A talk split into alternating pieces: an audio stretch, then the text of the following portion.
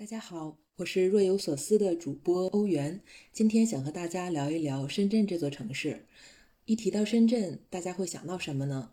在过去四十多年里，深圳以极快的速度发展成了一座现代化的城市。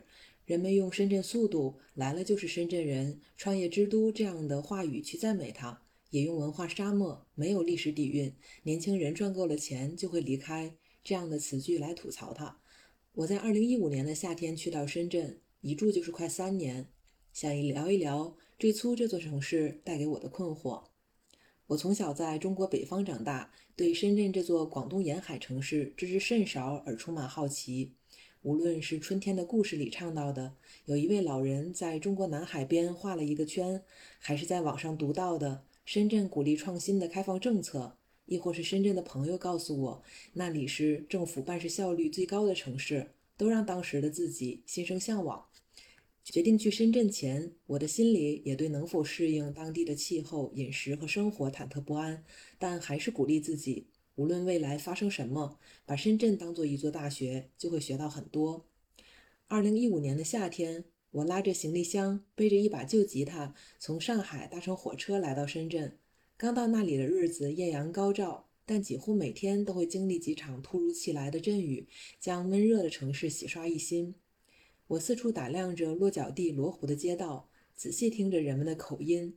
这里和中国许许多多的城区一样，机动车的鸣笛喧嚣着，空气中蔓延着一股争分夺秒的味道。我却很难辨认出这里就是深圳。刚来深圳的新鲜感，很快被失落的情绪所取代。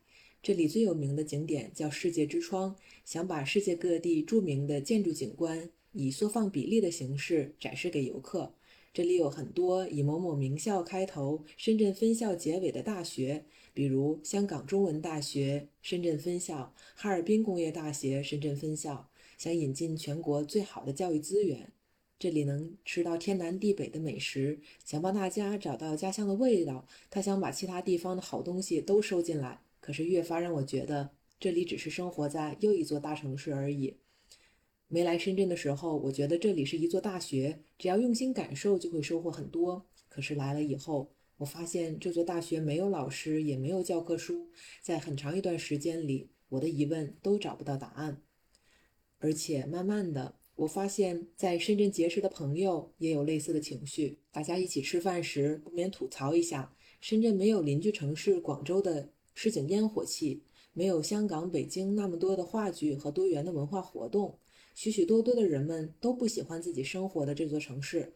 这里房价高的离谱，物价越来越贵，好像年轻人来这里就是为了过渡，赚够了钱就会离开。我对这座城市的失望和沮丧的心情持续了长达一年多的时间。